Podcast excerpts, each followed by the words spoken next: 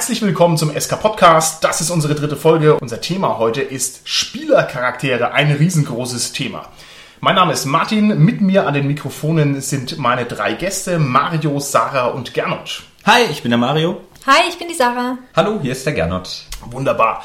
Seltsamerweise, seitdem wir angefangen haben, den Podcast zu machen, klingelt bei mir die Tür in einer Tour, weil wir wäschekörbeweise Leserbriefe reinbekommen. Und Mario, du warst ja beim letzten Mal gar nicht da, das heißt, du hast ja noch, du hast ja noch überhaupt keinen bekommen. Schauen wir mal, für dich war auch ganz schön viel dabei, ja? Ich gucke jetzt hier einfach mal. Eine gewisse Annemarie aus Stuttgart. Die, die schreibt hier, liebe Mario, bla bla bla, Podcast und so weiter und so fort. Und sie möchte gerne wissen, wenn du dich entscheiden musst zwischen Style und Substance. Wie entscheidest du dich? Boah, das ist schwierig, aber ich glaube, ich tendiere Achtung, ganz klar zu. Wir sprechen jetzt über Spielercharaktere, nicht über dich. ich, nichtsdestotrotz, ich bleibe bei Substance. Kannst du es vielleicht erklären mit zwei Sätzen? Weil tatsächlich, glaube ich, ganz automatisch der Style kommt, wenn ganz viel dahinter steckt. Wenn das tief ist, dann muss man sich darüber gar keine Sorgen mehr machen. Oh. Okay, wunderbar. Sehr schöne Antwort. Alles klar. Ich möchte an dieser Stelle nochmal all unsere Hörerinnen und Hörer draußen an den Apparaten ermutigen. Sie können uns also, ihr könnt uns jede Frage stellen, die euch unter den Nägeln brennt. Und ich habe hier noch eine andere, anderes sehr schönes, äh, einen sehr schönen Brief. Gernot, der ist an dich, ja? Oh Gott. Und zwar schreibt uns hier eine gewisse Susi aus Fürth. Lieber Gernot, ich hätte eine Frage an dich. Ja, und bitte auch ehrlich beantworten. Ne? Also nicht, nicht jetzt hier rumschlawinern. Wenn's Also die Susi möchte gerne von dir wissen, haben Enten eine Seele? Klar. Schon. Bitte erläutere. Ich weiß nicht, alle Viecher haben eine Seele, oder? Warum? ich weiß nicht, weil sie autark sind und Also Susi, und so weiter. Ich, du hattest, äh, ja, ich sehe schon, ne, da, äh, gut, eine klare und schnelle Antwort, wunderbar. Okay, heute am Mikrofon ist die Sarah, die ist mit bei uns. Und äh, liebe Sarah, wenn du möchtest, dann stell dich doch mal ganz kurz vor. Du gehörst ja voll und ganz bei uns mit in die Rollenspielszene sozusagen mit rein. Vielleicht für unsere Hörer und Hörerinnen da draußen, was sind denn so deine Spezialgebiete? Was spielst du denn gerne? Was gefällt dir gut? Grundlegender gefragt, was machst du eigentlich für, für nerdliche Geschichten? Also ich bin eigentlich für fast jeden Eskapismus zu haben. Ui. Sei es nun Computerspiel, Tabletop, Rollenspiel. Ich probiere alles gerne mal aus. Ich lasse mich immer gern von Neuem überraschen. Möglichst viel Abwechslung ist gut. Ja, das ist so das Wichtigste. Okay, alles klar. Und wenn du dich jetzt entscheiden müsstest, was ist denn dein Lieblings-Nerd-Hobby? Also gibt es irgendwas, machst du lieber Rollenspiele, machst du lieber Tabletop? Keine Ahnung, ich weiß von dir, dass du gut zeichnest. Machst du das vielleicht am liebsten? Was ist sozusagen dein absoluter Schwerpunkt? Ach, das ist echt schwierig. Also sich dazwischen auch noch entscheiden zu müssen. Ich glaube, für mich ist wirklich relevant, dass man von allem ein bisschen hat. Und Ja. gerade sowas wie Tabletop ist natürlich cool, weil du hast das Game, also so wie ein Brettspiel, und du hast das Basteln und das Malen und es ist einfach vielfältig und du hast Ja. immer schöne Abwechslung. Das taugt. Okay, wunderbar. Gut, dann noch eine kleine Bonusfrage hinten raus. Stell dir vor, du hättest endlos viel Geld, Ressourcen und Zeit zur Verfügung. Was würdest du ultimativ mit einer Nerf Gun machen? Im, Ultimativ. im Modding-Sinne. Im Modding-Sinne. Mm, Naja gut, also wenn ich schon höre unendlich viel Geld, dann würde ich natürlich gleich mal zum Edelmetall tendieren. Vielleicht aus purem Gold oder was ähnliches. Und wenn ich dann auch noch die Technikmöglichkeit habe, dann vielleicht eine Railgun oder sowas. Oder ein Raketenabschussgerät. Eine Railgun, Nerf Gun. Ich glaube, Sarah, da bist du jetzt ganz schön übers Ziel rausgeschossen. Aber nicht auf Enten schießen, ganz wichtig. Das noch richtig, nicht auf Enten schießen. Der Gern hat behauptet, Enten hätten eine Seele. Also das, ja, da werden wir nochmal sehen, ob das auch so passt. Okay, alles klar. Wir haben heute als Megathema Spielercharaktere und wir haben uns schon im Vorfeld darüber Gedanken gemacht. Spielercharaktere, das ist so ein umfassendes Thema. Ich weiß gar nicht, ob wir das überhaupt vollständig in einer Sitzung behandeln können. Wir werden einfach mal versuchen, möglichst viele Schlaglichter drauf zu werfen mit der Absicht, uns einfach mal differenziert damit auseinandersetzen zu können. Es ist ja ein zentraler Punkt. Rollenspiel heißt, normalerweise ist man der Spieler und jeder Spieler im Rollenspiel hat einen Spielercharakter, eine Figur, einen Helden, einen Abenteurer. Wie wählt man sich denn den passenden Abenteurer aus? Wie geht man an diese Sache ran? Ich denke, da ist grundsätzlich erstmal ein wichtiger Punkt. Kenne ich denn die Welt? Kenne ich das System? Also das, das macht einfach mal in der Auswahl einen Unterschied. Ich gehe leichter an so eine Sache ran, wenn ich gar nichts weiß. Wenn ich sehr tief in dem System bin, dann weiß ich schon viel mehr. Aber davon abgesehen würde ich sagen, ist das Allerwichtigste, dass man erstmal sich etwas raussucht, was einem von der Idee her gefällt. Also Okay. sobald man Gefallen an etwas hat, hat man sicherlich auch Spaß damit. Wie macht ihr das? Gerne. Wie gehst du an der Auswahl vom Helden ran? Ich weiß, du spielst viele Rollenspiele, das heißt, du hast auch besonders viele Helden. Wie funktioniert es bei dir? Was ist dein erster Schritt? Also ich habe im Prinzip eine Idee im Hinterkopf, die ich umsetzen möchte und wie der Marius angeschnitten hat, es hat mit Spaß zu tun. Ich habe einfach ein gewisses Gefühl und denke mir, ah, jetzt ist es Zeit, diesen Charakter zu machen, der den und den Hintergrund hat. Und dann erstelle ich mir den natürlich im Kontext der Welt und auch im Kontext der Gruppe. Okay, die ja, Gruppe, das ist ein großes Thema, da kommen wir wahrscheinlich später nochmal dazu. Also du sagst jetzt, du hast eine Idee. Sarah, du hast auch viele Helden, das weiß ich. Wo nimmst du denn die Ideen her für, für deine Charaktere? Also wenn ich ehrlich bin, bei mir ist das eben nicht so, dass ich von Anfang an irgendwie eine Idee habe oder eine konkrete Vorstellung, was ich machen will, sondern bei mir entwickelt sich das so. Ich Okay. fange einfach mal an, deswegen mag ich auch eigentlich ganz gerne Systeme, wo man vielleicht was würfelt am Anfang, dann kriege ich eine Idee, dann habe ich einen Plan, dann sage ich, oh, da könnte ich noch das dazu machen, das würde gut passen, vielleicht fällt mir gleich ein Plot ein dazu oder Also ja. du machst es richtig on the go quasi. Du Ja. fängst mit irgendeinem Baustein an, Ja. baust dir weiter. Das ist ja super. Das kenne ich so, kenne ich so nicht. Das ist interessant. Und nimmst du dann das Ergebnis so, wie es gewachsen ist? Oder sagst du dann, nee, das war jetzt irgendwie doch Quatsch und ich werf's weg? Oder greifst du dann nochmal ein? Oder wie muss man sich das vorstellen? Also ich bin ganz ehrlich, ich bin leider zu perfektionistisch, als dass ich dann damit leben könnte, dass es so ist, wie es ist. Okay. Sondern dann entwickelt sich eher bei mir eine ganz konkrete Idee und die muss stimmig sein, von vorne bis hinten. Okay. Und solange sie das nicht ist, bin ich nicht wirklich zufrieden mit dem Charakter. Das hieß jetzt für mein Verständnis, du fängst mit einem Baustein an, entwickelst den weiter und gehst dann die Schlaufe nochmal durch und änderst den so lange ab, bis du damit zufrieden bist. Kann man das sagen? Toll. Ja, hermeneutischer Zirkel. Uh, hoch, äh, hochgradig tolle Sache. Das mit der Idee würde mich aber schon noch ein bisschen interessieren. Also Mario und Gernot, ihr habt gesagt, ihr habt eine Idee und auf Basis dieser Idee bastelt ihr dann einen Helden. Darf ich Held sagen? Ich bin so ein DSA-Fuzzi. Ausnahmsweise. Spielercharakter, das Ja, kommt mir nicht über die, über die Lippen. Aber äh, wie wär's, oder nennen wir es Figur? Splittermond nennt seinen Helden, glaube ich, Figur. Das finde ich auch keinen schlechten Begriff. Aber es erinnert so ein bisschen an Plastikpöppel, ne? auf, dem, auf dem Spielbrett. Ja. Okay, also um jetzt nochmal die, die Frage herzukriegen. Wenn ihr eine Idee habt für eure Spielfigur, für euren Spielercharakter, ist das dann eine Idee, die genuin aus euch selbst herauskommt? Oder lehnt ihr euch stärker an irgendwelche Vorbilder an, die schon existieren in der Welt? Ich, ich denke, das ist ein organischer Prozess bei mir. Das kann durchaus mal sein. Ich denke aber, es ist immer wichtig, mit dem Spielleiter abzusprechen, was denn so grundsätzlich die Thematik ist, was er leitet. Und daraus ergibt sich ja schon ganz viel. Ich habe also keine Ahnung, wenn es Grusel-Horror ist, dann ist man ganz schnell schon in so einer Richtung, sage ich mal. Ne? Genauso wie wenn man sagt, wir spielen epische Barbaren, also man hat ganz schnell eine Richtung. Ähm, Epische Barbaren. epische Barbaren. Ich will epische Barbaren spielen. Wir spielen zu wenig epische Barbaren. Es, der Witz an der Sache ist, ich finde, es ist immer was, was tatsächlich auch ein bisschen wachsen muss. Die Idee ist erstmal fix da. Das ist meistens so ein ganz, ganz simples Konzept, das einfach irgendwie so ein bisschen, ich sag, das, das, der Flavor gefällt mir, das passt rein, das würde mir Spaß machen Also zu als, spielen. als Beispiel, jetzt machen wir es mal konkret. Ja. Wir, wir spielen jetzt epische Barbaren, ja? Und jetzt brauchst du einen Helden dafür.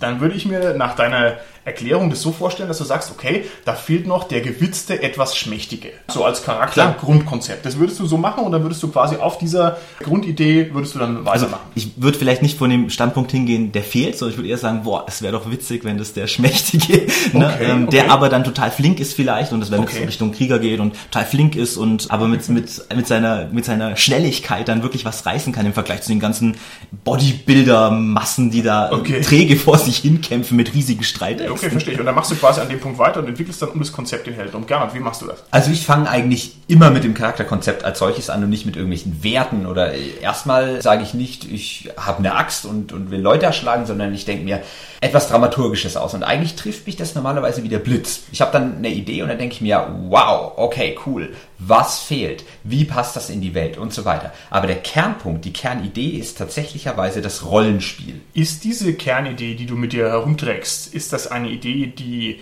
sozusagen aus deinem Inneren kommt?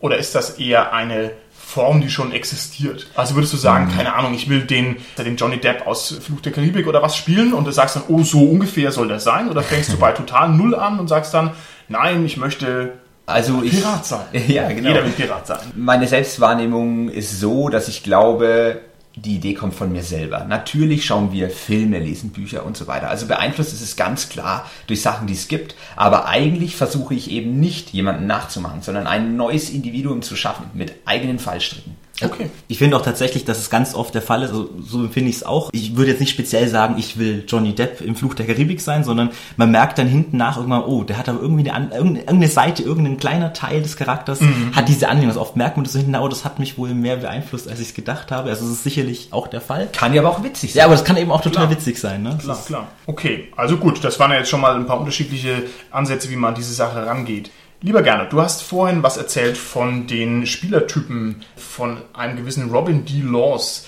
Das ist jetzt auch ein Fass, das können wir sehr weit aufmachen. Wir wollen es nur mal ganz kurz anreißen. Es gibt also die, den theoretischen Ansatz, dass man die Rollenspieler klassifizieren könnte in verschiedene Gruppen. Also sozusagen denjenigen, der Spaß hat, äh, keine Ahnung, Kämpfe auszuwürfeln, de, denjenigen, der gerne eine Rolle spielt. Und da gibt es so ein paar Kategorien. Wollen wir es mal nicht so sehr ins Detail gehen.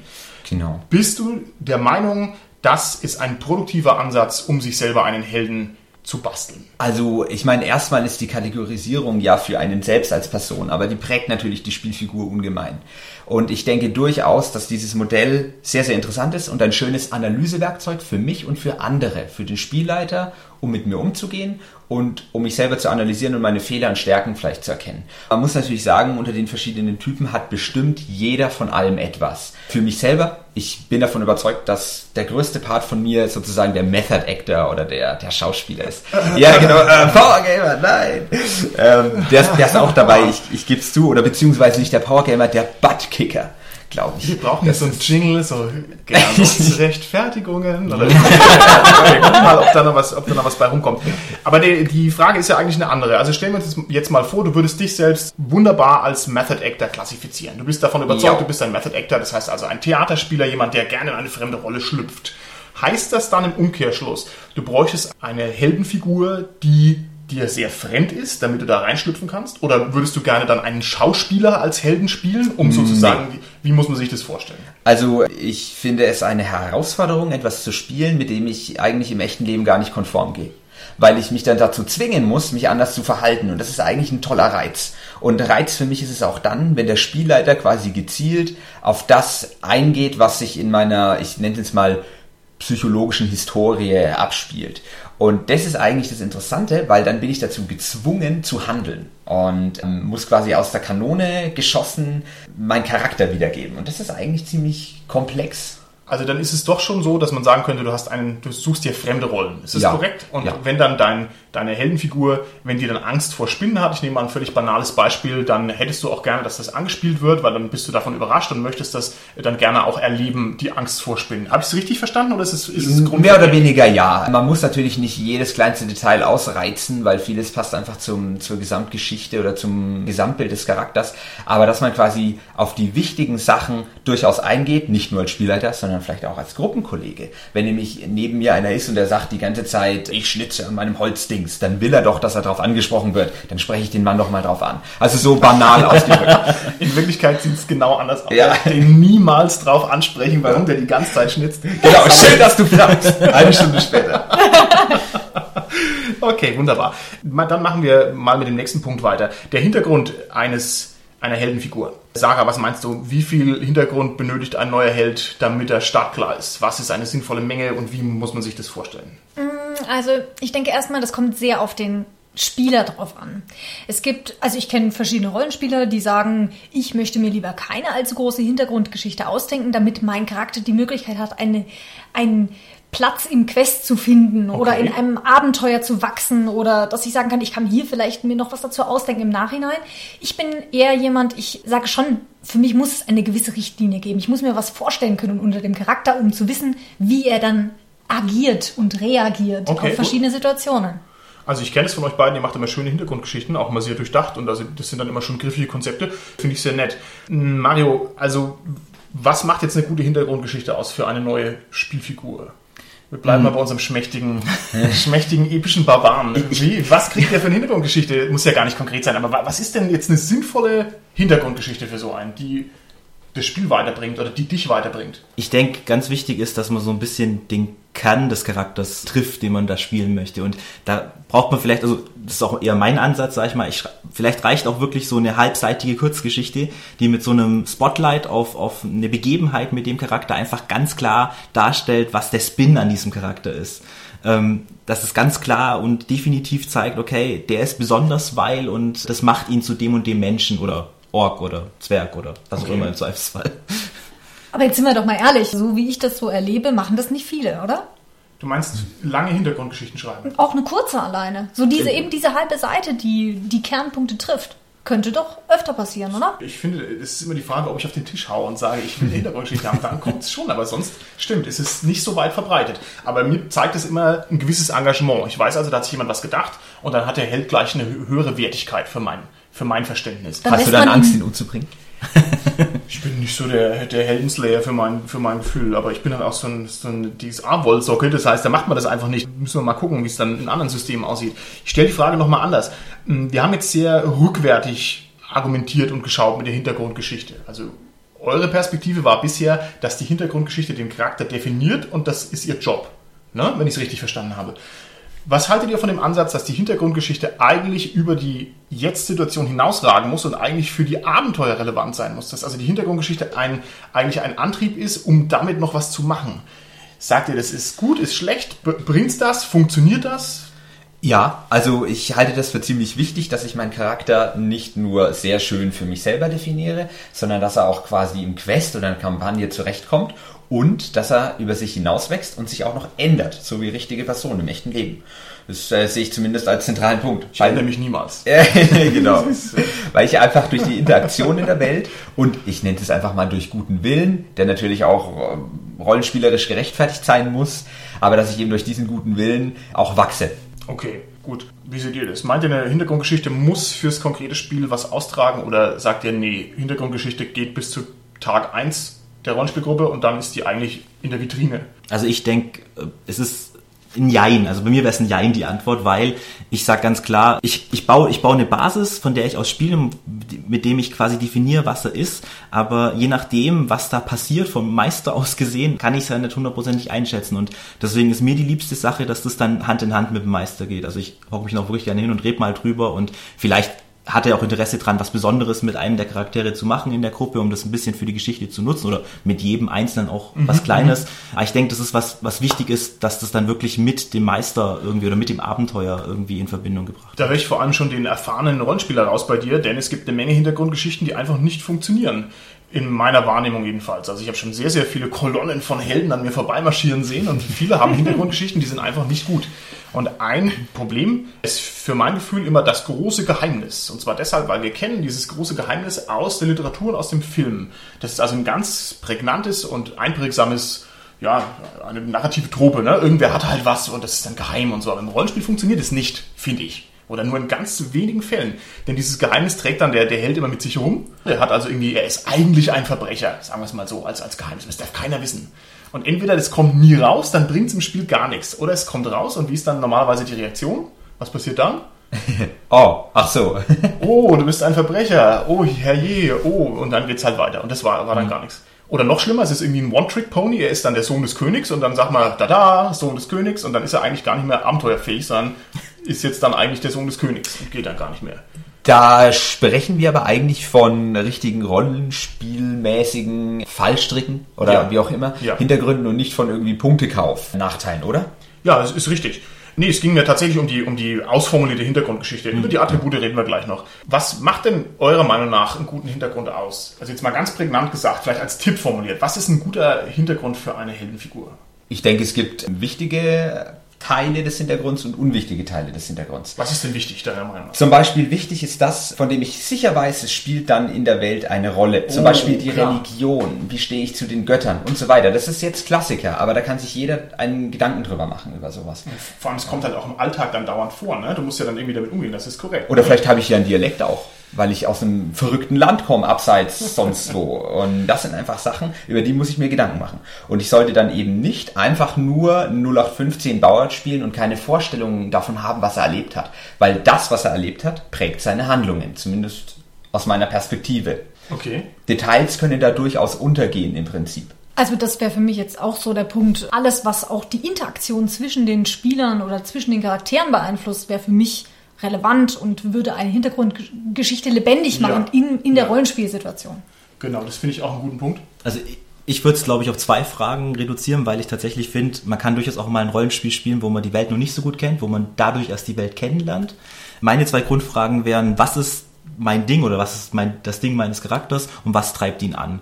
Wenn ich die zwei Fragen beantworten kann, dann habe ich schon ganz viel. Hervorragend. Und da kommen wir auch gleich in, in den nächsten Bereich rein. Also für schlechte Hintergrundgeschichten. Eine Hintergrundgeschichte muss ja irgendeine Motivation produzieren, damit derjenige auch einen Grund hat, A, das Abenteuer mitzuerleben und B, Absolut. überhaupt gruppentauglich zu sein. Wenn ich nämlich den, wenn ich nämlich den soziopathischen Einzelgänger mir erschaffen habe, warum ist er dann hier mit dabei? Also ich finde das oft ein Problem. Ich finde es gar nicht so, so abwegig. Okay, okay, okay, okay. Vielleicht reden wir noch ein bisschen über die Attribute eines Spielercharakters. Das ist jetzt auch wieder so ein Megabereich. Ich würde auch fast sagen, da müssen wir mal, also über diese Regelwelten, das müssen wir ordentlich ausgliedern. Da können wir jetzt nicht im Detail drüber sprechen. Aber vielleicht kann ich euch ein paar konkrete Fragen stellen, die ihr mir, die ihr mir beantworten könnt. Frage Nummer eins. Wie wichtig ist euch ein ausgeglichener Power-Level im Rollenspiel? Wollt ihr, dass alle, die mitspielen, in etwa gleich stark sind oder nicht? Nein. Ich finde, dass die echte Welt aus verschiedenen Leuten besteht, die unterschiedliches Zeug drauf haben. Und ich finde es sehr, sehr charmant, wenn nicht alle genau Grad 3 haben. Das ist meine ganz persönliche Meinung. Und die teile ich, glaube ich, mit eher weniger Leuten. Weil man schaut dann doch neidisch rüber und sagt dann, was, der hat 5000 Erfahrungspunkte? Ist doch egal. Es geht doch ums Rollenspiel. Jetzt sind wir ganz ehrlich, im echten Leben steht ja auch bei niemandem die XP-Zahl auf dem T-Shirt. Also. Ich dachte, das ist die Semesterzahl. ja, genau. Ey, das ist so ein. T-Shirt. Ich habe 10.000 XP und du? Nee, nee, tatsächlich ist es ja so, das darf nicht der Grund des Anstoßes sein. Ich glaube, wichtig ist halt, dass man, gerade wenn man durch sowas einzelne Charaktere in Entscheiderrollen bringt, der König, der Kapitän, der was auch immer, dass dann noch, sage ich mal, die Gruppe so gut funktioniert, dass die, und da ist ein wichtiges Thema, wie viel bin ich im Charakter und wie viel bin ich im Meta, dass die Gruppe noch trotzdem gemeinsam Entscheidungen trifft, weil das kann, glaube ich, das sein, was es dann crashen lässt. Das ist nicht das unterschiedliche Power-Level, sondern dass einer dann allein autokratisch für immer diktatorisch entscheidet. Ich glaube, es ist trotzdem wichtig, dass alle irgendwie partizipieren können an der Entscheidung. Ich muss aber auch sagen, es gibt für mich Situationen, da ist es gerade schön, wenn man die unterschiedlichen Power-Level akzeptiert. Beispiel, man spielt eine Gruppe, mit der man schon sehr verwachsen ist, hat sehr viele Abenteuer hinter sich und der Charakter stirbt. Ja, und dann neu zu starten, da bin ich eher der Typ, ich sag dann, ich habe lieber einen neuen Charakter auf Level 1, der kann nichts, ja, der, die anderen sind extrem hochlevelig, aber trotzdem hat er irgendwie noch die Chance, sich zu entwickeln und ich muss ihm keinen Stempel aufdrücken. Das ist gelogen. Vor allem, Vor vor allem allem beide von mir die Erfahrungspunkte gezockt, als sie die Helden gewechselt Vor haben. allen Dingen ich, du hast den kleinen Finger ge gegeben. Ich habe Oh ganze Hand. Gott, das wären Lügen vor unserem Million. Nein, ich, aber- ich, ich verstehe es, ich verstehe es voll und ganz. Ich möchte noch gerade noch Ja. einen Satz sagen, und zwar, weil ich nämlich das, die Gegenmeinung gerne vertreten möchte. Ich sehe das oft als Problem, wenn der Power-Level nicht passt. Das ist meistens ein Spielerproblem. Also wenn die Spieler und die Menschen dahinter, wenn die damit umgehen können, alles cool. Aber wenn sie nicht damit umgehen können und da geht die Schere weit auseinander, dann ist das zuverlässig ein Problem. Wenn also einer das ganze Spotlight stiehlt und wenn einer der große Held ist und wenn einer alles kann und einer hat zehn Spezialbereiche und der andere nur einen, ich, das, also das klappt in meinen Augen nicht. Aber das ist sehr pauschalisiert, weil wenn ich nämlich 10.000 Erfahrungspunkte auf Schreiben, Kochen und Putzen ausgebe, dann bin ich halt vom Spielerischen her eigentlich belanglos. Aber wenn ich 1.000 oder 10.000 Punkte auf Schwert ausgebe, dann ist es wieder anders. Von daher finde ich, dass man das nicht pauschalisieren Das ist kann. richtig, aber ein gescheites System äh, würde ich einwenden, macht einfach Kochen, Putzen und Schreiben entsprechend billiger. Wenn systemisch angelegt ist, ist es nichts wert. Also da gibt es auch große Unterschiede. Ne? Es gibt große Unterschiede. Es gibt Systeme, die sagen, nee, Schwertkampf ist genauso schwer zu lernen wie Fremdsprache, was ja richtig ist, aber es ist, Fremdsprache wird halt nicht eingesetzt. Ne? Also zum Beispiel, das ist sehr schwierig. Also ich würde da noch einen anderen Aspekt reinbringen tatsächlich, weil es hängt halt echt doch vom System ab, das man spielt. Es ist vielleicht ganz schön, sogar wirklich der Kleine zu sein, der mitläuft dann nochmal, also wirklich bei Level 1 nochmal an, wenn man halt dann gestorben ist. Aber ich nehme jetzt einfach mal Pathfinder als ein Beispiel. Du kannst mit dem Charakter keinen Encounter mehr durchführen, weil sobald die anderen nicht da sind, stirbt er einfach nur. Der hat keine Chance mehr. Und dadurch ist, ist der Spieler tatsächlich ein bisschen in der Situation, dass selbst wenn er das gerne will, er kann gar nicht sagen, du fängst bei Null an. Wir Das- reden aber- weil, du damit die Kampagne oder das Abenteuer unter Umständen kaputt machst. Das ist aber super kampflastig. Also wenn wir nämlich nur ein sagen, Beispiel, wir ja. sind da, der Ermittlertrupp oder sowas, dann ist es eigentlich egal. Also es kommt echt immer Kommt drauf aufs an. System an, genau das, was ich meine eben. Also manchmal geht's einfach nicht. Okay, interessant. Finde ich super. Wie steht ihr denn zu der tiefen Entscheidung, steigern durch mathematisches Punkte kaufen oder steigern durch Glück und Würfeln Sache? Also ich muss sagen, ich finde das mit dem Würfeln schon manchmal sehr frustrierend. Also ich denke da zum Beispiel auch gerade beispielsweise an Pathfinder, wo man dann die Lebenspunkte würfelt zum Aufstieg. Da kann man sich schon ganz schön in den Hintern beißen, wenn man dann mal die Eins würfelt oder ständig die Eins würfelt. Ich bin schon eher der Fan vom Punktekauf. Ich denke, dass das dann, also im Regelfall, wenn das System gut ist, ist es besser gebalanced und ich kann mich irgendwie auch schon darauf freuen, dass ich weiß, oh, jetzt kriege ich Erfahrungspunkte, ich wollte Stimmt, mir ja. das kaufen, Ja. ich kann auf was sparen oder so, das hat einen anderen Flair. Okay. Wie, wie heißt denn das überhaupt? Bei. Geplantes Steigern oder wie nennen wir es denn? Na, Point-by-System. Point-by-System, Englisch, ne? ich weiß nicht. Kaufsystem. Okay. Gernot. Oh, ja, das ist eine sehr schwierige Frage. Ich bin der alte Optimierer eigentlich und deswegen ist mein Naturell zum Punktekaufsystem zu kommen. Allerdings liebe ich das Würfelsystem dann, weil ich muss einfach akzeptieren, was ich gewürfelt habe. Und am Anfang ist das Geschrei immer groß, nein, ich will aber eine hohe sonst was haben und ich krieg's nicht. Und dann lehne ich mich zurück und muss einfach damit klarkommen. Und dann ist der Charakter eigentlich fast schon solide, weil er eine Macke hat, wo ich sie nicht haben will. Okay, also ich tue mal einfach nur fürs Protokoll das Wort Optimierer gerade vermerken. Vielleicht äh, schauen wir, ob wir da noch was äh, mitmachen können. Ich und der Mario, wir sind beides sehr leidenschaftliche Roguelike-Spieler und das ist total geil. Ein Roguelike-Spiel ist ein Spiel, das irgendwelche Listen durchwürfelt. Ne? Du kommst auf den Planeten. Der Planet hat eine zufällige Begebenheit. Was Gutes, was Schlechtes, was Langweiliges, egal. Das macht man tausendmal und guckt, wo es hingeht. Ich find's total geil. Immer wieder lustig. Ich finde es total geil. Im Rollenspiel, finde ich, funktioniert es nicht. Im Rollenspiel ist einfach die Stichprobenhöhe zu gering. Also man spielt nicht oft genug Rollenspiel, dass ich sagen kann, oh, jetzt habe ich einen Idioten ausgewürfelt. Egal, der nächste wird gut. Ja, geil, ein guter. Das geht nicht, weil, man viel zu, weil sich das so zu sehr in die Länge zieht, finde ich. Also ich würde dem zustimmen. Ich finde, diese Würfelsysteme sind besonders dann gut geeignet, wenn man das System nicht kennt.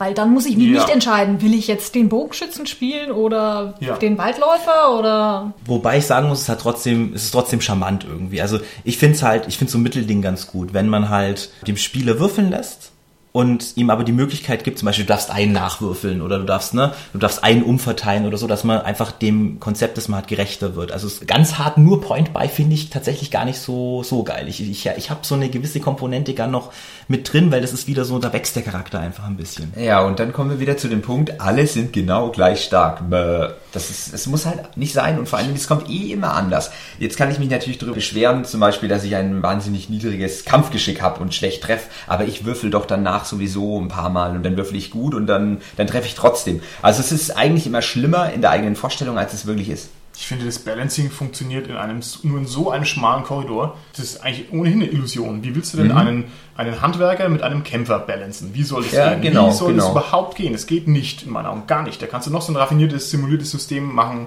ist ist in meinen Augen für die Katze. Aber es gibt viele Menschen, die, die wollen es ja haben. Ich finde auch, das ruiniert viele Computerspiele, das gezwungene Balancing. Ich finde, dass ein schönes Computerspiel nicht total ausgebalanced auf Multiplayer gemacht sein muss. Das macht es kaputt, wenn Mhm. alles gleich stark ist und genau ausgewogen ist, sondern es sollte ein bisschen mehr Signalspitzen haben. Aber okay, das führt uns vielleicht zu weit weg. Okay, nächstes Thema. Spielercharakter und die Gruppe. Das ist ja auch ein absolut zentraler Punkt. Man hat ja seinen, seine Heldenfigur, seinen Spielercharakter nicht im luftleeren Raum, sondern die ist ja immer eingebunden in ein Netz aus anderen Figuren, die ebenfalls da sind. Wie geht man damit am besten um? Ich denke, das ist ein Geben und ein Nehmen. Also ich muss einerseits eine künstlerische Freiheit haben und der andere sollte nicht drauf zeigen und sagen, was, du darfst den Dieb nicht spielen, ich will nicht beklaut werden. Das geht den anderen nichts an. Andererseits ist es natürlich total krass, wenn ich jetzt den super Bösen äh, spiele, der die anderen in die Pfanne haut. Also ich rate hier einfach ein bisschen sensibel zu sein und dann wird das klappen, wenn man gutmütig ist. Also ich, ich würde jetzt auch gerne jedem Rollenspieler unterstellen, er möchte mit den anderen zusammen ein Abenteuer erleben. Insofern ergibt sich ja hoffentlich, es ist nicht immer so, mir ist das klar, ich habe das ja auch schon erlebt, aber hoffentlich in der Tendenz immer, sage ich mal, so viel entgegenkommen und so viel, aber wir planen ein bisschen und schauen ein bisschen, dass das wirklich eine schöne Sache für alle werden kann. Ob man da jetzt immer gleich sagen muss, ich brauche den Heiler, den Krieger und den Zauberer und dann schauen wir mal noch, was noch übrig ist, das würde ich nicht sagen. Wobei es natürlich da komme ich jetzt wieder auf, es gibt Systeme, ne? Manchmal kann es echt wichtig sein, weil es sonst nicht funktioniert. Es kommt aber wieder sehr auf die Geschichte an.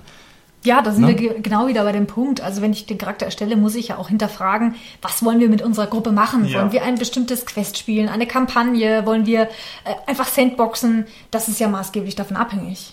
Das ist völlig richtig. Ich mache es ja relativ streng. Ich mache ja ein sehr strenges Slot-System in unseren Gruppen und ich sage ja, nee, es gibt genau einen Magier und einen Waldläufer und einen Dingsbums. Und ich bin mir auch sicher, dass das übertrieben ist. Das gibt mir natürlich im freien Spiel, wenn wir lange Kampagnen haben, die Sicherheit, dass ich weiß, oh, wir haben jetzt also ich muss vielleicht anders anfangen. Es gäbe ja ein Problem, wenn wir also einen Gelehrten haben und vier Krieger. Dann ist nämlich die Gefahr, dass der Gelehrte die ganze Zeit daneben steht und blöd schaut, während die anderen ihre Würfel hochwürfeln, ihre optimierten Werte zum äh, Buttkicken einsetzen. Die Gefahr sehe ich, sehe ich absolut. Ich finde, da rutschen Leute ganz schnell ins Hintertreffen. Und es ist vor allem dann fies, wenn die Spezialgebiete eines Helden die Sekundärfähigkeit eines anderen Helden sind. Also wenn einer jetzt der Gelehrte ist oder der Koch oder der was weiß ich und der ist dann so auch noch im Kielwasser von einem anderen Helden, das finde ich, finde ich ist ein Riesenproblem. Das kann den Leuten den Spielspaß total versauen. Oder bin ich dazu sensibel? Ich weiß es gar nicht. Also wenn man sich normale vorgefertigte Quests anguckt, dann sind die normalerweise darauf ausgelegt, dass man wirklich diese Slots bedient, von denen du sprichst. Und dann ist es eine gute Wahl. Einerseits muss man auch, oder wenn man zum Beispiel Sandbox, ist es eben nicht so der Fall, dann kann ich nämlich mein Quest maßschneidern. Und zum Beispiel 1000 Krieger kann ich immer gebrauchen, ich kann mich 1000 Orks reinschicken. Aber es stimmt wirklich, wenn ich den Spezialisten auf dem Gebiet der Magie habe, dann kann es sein, dass wenn ein zweiter hinzukommt, ihm die Show stiehlt. Ja. Das ist dann eben mies. Aber es gibt eben gewisse Bereiche, da ist es durchaus möglich, dass man das gleiche spielt. Wobei ich das auch so sehen würde tatsächlich, es, es liegt wirklich dran, habe ich jetzt das vorgefertigte Abenteuer, die vorgefertigte Kampagne, die ich da leite, oder habe ich jetzt eine relativ offene Sache, wenn ich mich in der Welt wirklich auskenne und da Bock habe, einfach in dieser Welt zu spielen, denen was anzubieten, dann bin ich, also für meinen Teil schon mal so freimütig und sage, spielt was ihr wollt, schaut, dass ihr irgendwie was habt, was für euch als Gruppe funktioniert. Oder wir reden darüber, aber an und für sich könnt ihr machen, was ihr wollt und wir bauen dann was Cooles zum Moment, da passiert was, weil die Welt passiert. Okay. Aber wie gesagt, das sind zwei ganz verschiedene Ansätze. Ich brauche halt einmal die Sandbox und ich brauche halt einmal das Abenteuer, das, die Kampagne und dadurch unterscheidet okay. sich halt einfach okay. ganz stark. Aber wenn man ehrlich ist, also selbst wenn man der Gruppe die Wahl lässt und sie entscheiden lässt, was sie für Charaktere machen. Im Regelfall kommt es nicht vor, dass sich die Slots doppeln oder dass einer versucht, dem anderen die Show zu stehen, weil irgendwie hat ja doch jeder den Willen oder die Sehnsucht danach, sein eigenes Ding zu machen in der Gruppe. Also ich, ich finde, es gibt Bereiche, wo sich das immer beißt. Ich nehme mal den Alchemisten, die Hexe und den Waldläufer. Und die sind alle drei Pflanzenkundler. Und dann ist da ist schon ein totaler Wurm drin. Das funktioniert nicht gut. Also finde ich. Weiß nicht. Ich finde, fünf Krieger funktionieren, weil dann wird halt gekämpft. Okay, fünf Krieger, vier Krieger, ein Gelehrter kann funktionieren, wenn der Gelehrte Bock hat, viel zuzugucken. Ja, aber finde ich, finde ich, ist schon an der Grenze.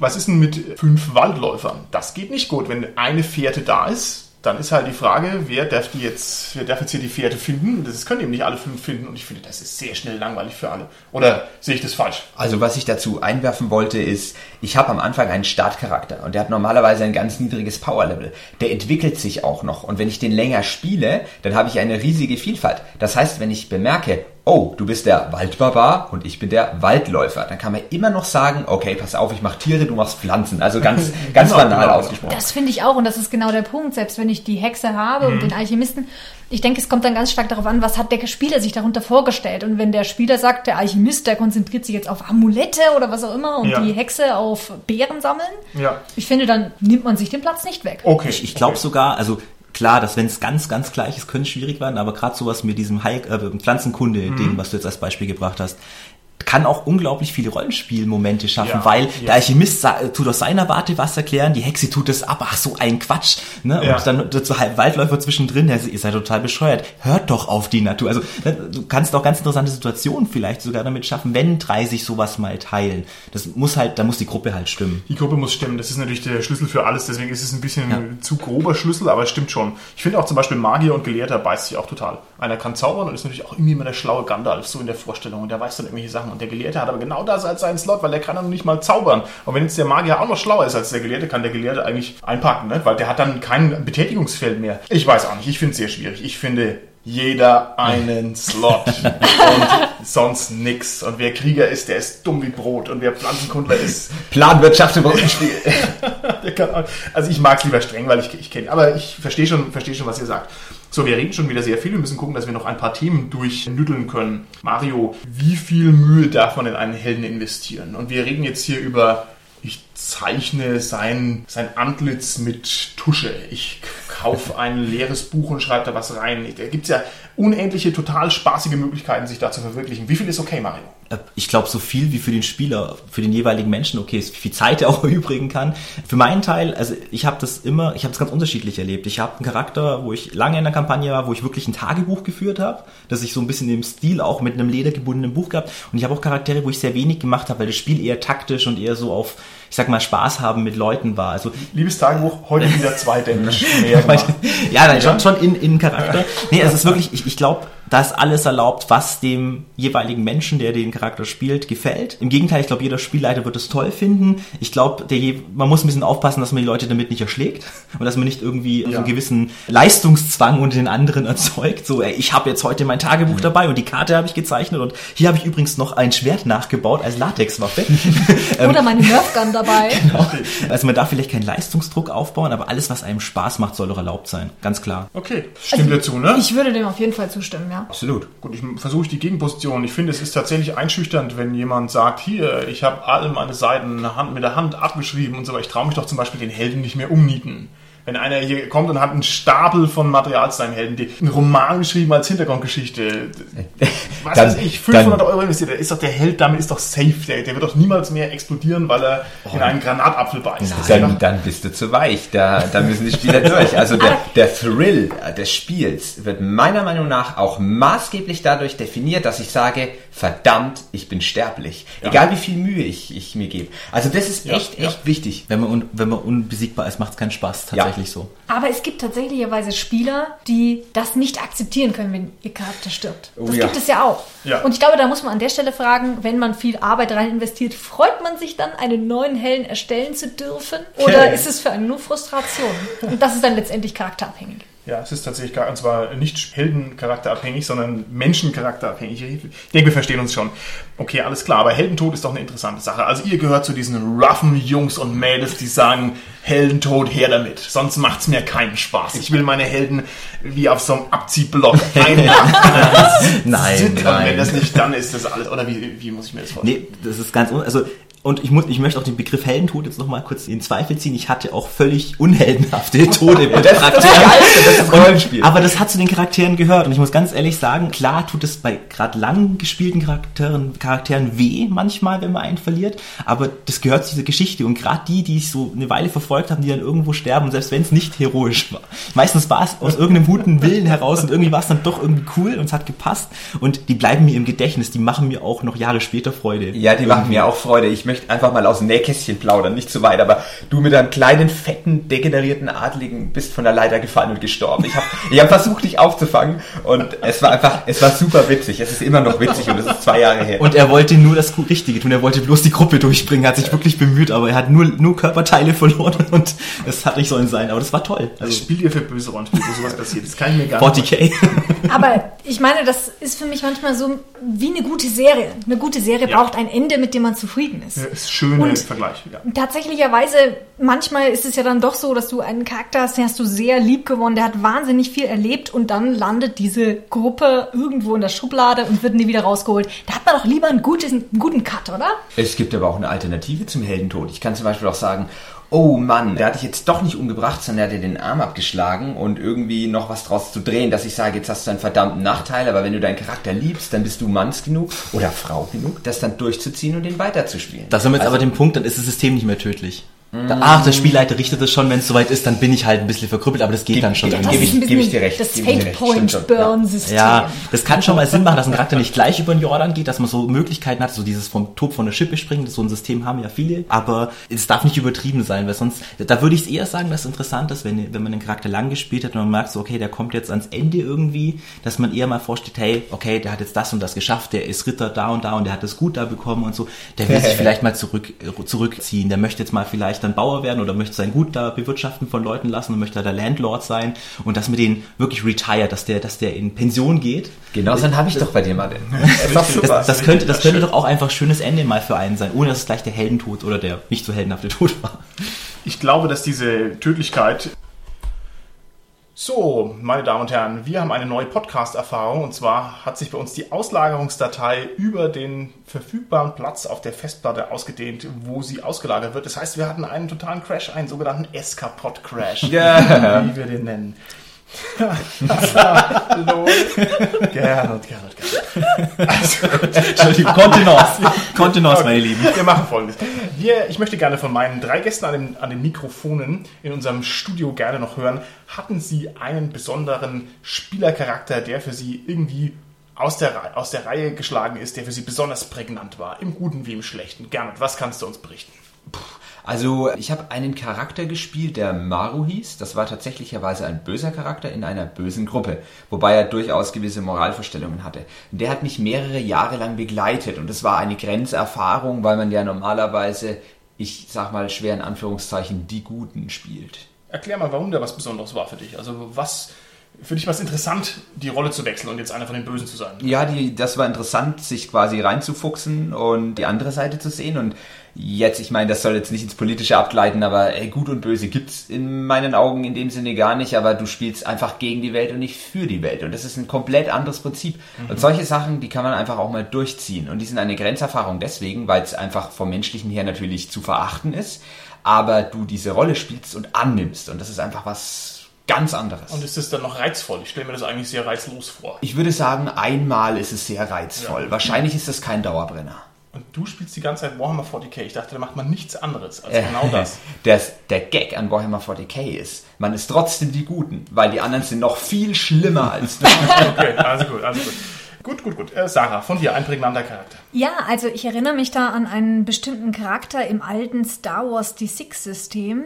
Und das war wirklich mal eine Erfahrung, in der unterschiedliche Power-Levels in der Gruppe waren. Und zwar war es eine Gruppe nur aus zwei Personen und es war der Jedi und der Nicht-Jedi. Cool. Und das war wirklich eine besondere Erfahrung mit solchen tricky things, dass man dann sagt, ich habe dem Jedi eine Implantat, äh, eine Sonde eingefügt, sozusagen, dass ich ihn als Notfallausknopf äh, ausschalten kann. Okay. Und gerade das, äh, ja, macht, macht Spaß, ja? Ist was Besonderes. Okay, super. Mario. Ich glaube, da muss ich einen 40k-Charakter nennen. Das war Lazarus, das war ein Gelehrter im weitesten Sinne. Dürf, dürfte ich vielleicht darum bitten, dass du mal einen Charakter nennst, der echt nicht funktioniert hat und wirklich schlecht war. Boah. Nur damit wir noch einen haben zum Kontrast. Meine Charaktere funktionieren noch alle.